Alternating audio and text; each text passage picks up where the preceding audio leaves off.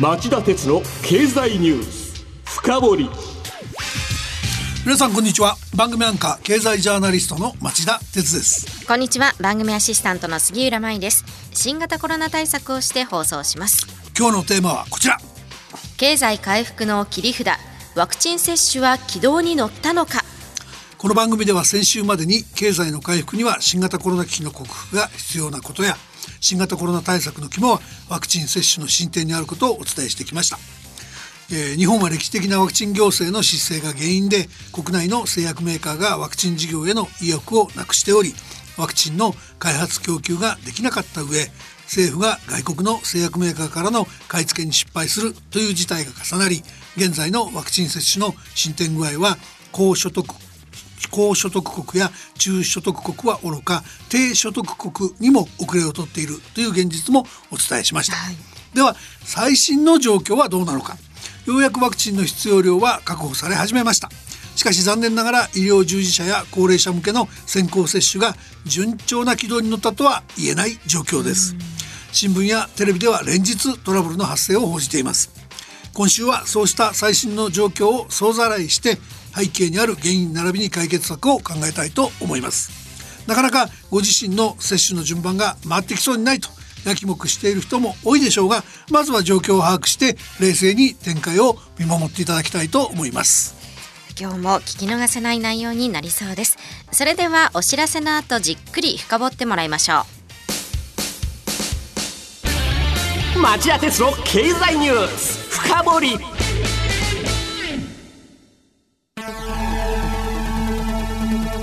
番組アンカー経済ジャーナリストの町田鉄です。アシスタントの杉浦舞です。金曜日午後4時からは1週間の世界と日本のニュースがわかる町田鉄の経済ニュースカウントダウン。午後5時35分からは経済ニュースをとことん掘っていく町田鉄の経済ニュース深掘り。そして午後11時からはエコノミストにじっくり話をお聞きする町田鉄の経済リポート深掘り。金曜日にこの3本を聞けばあなたも経済エキスパートに早変わり。就職活動でも強い武器になりそうです。金曜日は忙しいあるいは聞き逃したという方も大丈夫。ラジコなら1週間いつでも聞くことができます。また公式ツイッター町田鉄の深堀三兄弟もぜひ検索してフォローしてください。激動する時代の中で確かな視点を持つためにも町田鉄の深堀三兄弟ぜひお聞きください。今日の深掘り町田さんまずは遅れていたワクチン確保の状況から教えてください。はいあのなんとか確保できるようになってきたと見ていいでしょう、ええ、新聞報道ベースですが政府が4月25日時点で到着を確認したのは2800万回分でした。その後は週1000万回分ずつ届く予定で先週中には累計5000万回分今週はさらに 1000, 1000万回分が届いたとみられます、うんはい、で到着しているのは従来から接種に使われているアメリカの製薬メーカーファイザー製のワクチンと国内承認に先立ち4月30日に関西空港に第1便が到着したアメリカのモデルナのワクチンです。いずれも EU ヨーロッパ連合の輸出承認を受けて日本が輸入したものです。モデルナ製というのは厚生労働省が先ほど正式に特例承認したワクチンですね。その通りです、えー、昨日厚生労働所が薬事食品衛生審議会の部会を開いてイギリスのアストラゼネカ製のワクチンと合わせて製造販売を承認する了承を取り付けそして今日田村厚生労働大臣が国内での製造販売に正式に正式に特例承認しました。はいえー、そこで、えー、各メーカーからの供給量ですけども、うん、ファイザー製が9700万人分モデルナ製が2500万人分そしてアストラゼネカ製が6000万人分となっています、まあ、当面はアストラゼネカ製は使わないみたいですけどね、はい、でモデルナ製は政府が来週月曜日に運営を開始する東京大阪の大規模接種会場のほか愛知県など30の自治体が開設する大規模会場での接種に用いる方向になっています。うん。それで肝心の接種は順調に進んでいるんでしょうか？町田さんも冒頭で相次ぐトラブルが報じられていると指摘していましたよね。まだ順調な軌道に乗ったとは言えないですよね。あのまず医療提供体制を維持確保するため2月から先行的に進めてきた医療従事者向けですけども、はい、政府は先週土曜日までに必要な480万人分のワクチンを接種主体の全国の都道府県に配り終えたとしてます。ところがその政府によると水曜日の時点で医療従事者のうちワクチンを少なくとも1回接種した人の割合は78%。78%です。で2回目の接種を終えた人となると46%と半分にも満たない状況なんです。でせっかく当初の供給不足が解消され始めたというのに一体どこで目詰まりしているのかっていうと東京や神奈川兵庫といった都市圏ではっきりした司令塔が決めれ決められていないことが災いしバラバラに予約してくる医療従事者向けのワクチンが大規模病院で保管されたまま滞留しがちなんだそうです。まあ、全国で目標の来月末までに完了するには相当な巻き返し努力が必要なところがあるという状況ですね。あの医療従事者向けが大量しているようではやはり高齢者向けの接種もうまくいくわけないという気がするんですが実際はどうなんでしょうか？いやもう鋭いですね。その通りです。結論から言うと政府によれば今週水曜日の時点で少なくとも1回接種した高齢者はわずか4.1%に過ぎません。でご案内の通り政府は自衛隊の力を借りて東京大阪の2会場で政府自ら大規模接種を進めて7月末の接種完了を目指すことにしていますが決して楽観できない状況です、はい、この番組で何度か説明してますけども政府から面倒なことつまり接種対象者の選定や接種券の印刷予約システムの構築などを丸投げされてそれぞれ独自に考えろって言われた地方の球場は目に余ります。やはり人口の多い都市部を中心に全国3600万人の高齢者への接種が難航していると言わざるを得ません。予約のトラブルも相次いでいるようですね。あのそうなんです。あの調べていてやりきれないと感じたのは東京23区のうち新宿千代田中央荒川練馬葛飾の6区の話です時に集中して混乱するのを防ぐため、えー、今週火曜日の段階でいずれの区も、えー、75歳以上へのへは接種券の発送を済ませたものの65歳から74歳のおよそ、えー、19万6千人分は未発送だったというんです。まあ、各区は今月中に順次発送する予定だったと言いますね。だけどあの後から国が大規模接種を実施する方針を決め今週月曜日から予約を開始しちゃったんで急遽予定を前倒して発送することにしたけれども国の予約開始には間に合わなかったっていうんです。で結果的に多くの区民が国と地方の連携の悪さに苛立つ事態を招きました。で個別には月曜日夜新潟県長岡市でこの日から始めた高齢者向け集団接種の予約受付でシステムの不具合から一部の日程で定員になってないのに締め切ってしまったり逆に定員以上の受付をしてしまったりする事態が発生また神奈川県伊勢原市でも昨日予約システムに不具合が発生予約受付を一時休止したと発表しました。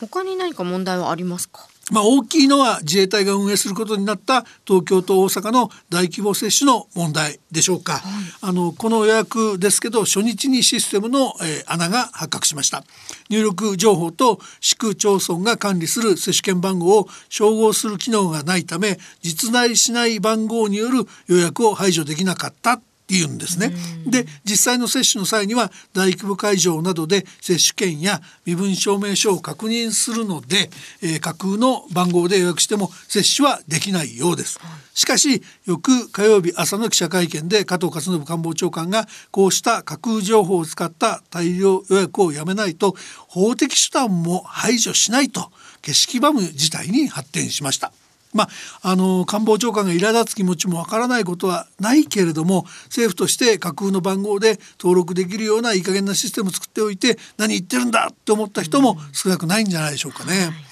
あとこの予約がネットでしかできないので自治体がアルバイトを雇ったりして不慣れな高齢者をサポートする取り組みが広がる中で日付は前後しますがまたまた加藤官房長官が、えー、記者会見で予約を代行するなどと語って個人情報や金銭を要求する事例が起きているとか日常的に付き合いのある機関以外の人から代行の話があった場合詐欺被害につながりかねないから十分注意してほしいなどと呼びかける騒ぎもありました。まあ、確かにその点は気をつけなければいけませんよね。で遅れていたワクチンがようやく確保できたのにこうしたトラブルが続く原因というのはどこにあるんでしょうか？まあ、あの何度も申し上げてきたように面倒なことは地方に丸投げっていう態度で政府が取り組んできたことが背景にありますが、まあ、結果としてさまざまな面で1日に接種できる能力が政府の目標や確保できたワクチンの量に見合ってないっていうことが言えるんだと思います。その結果限られた予約枠に予約枠に希望者が殺到しているというのが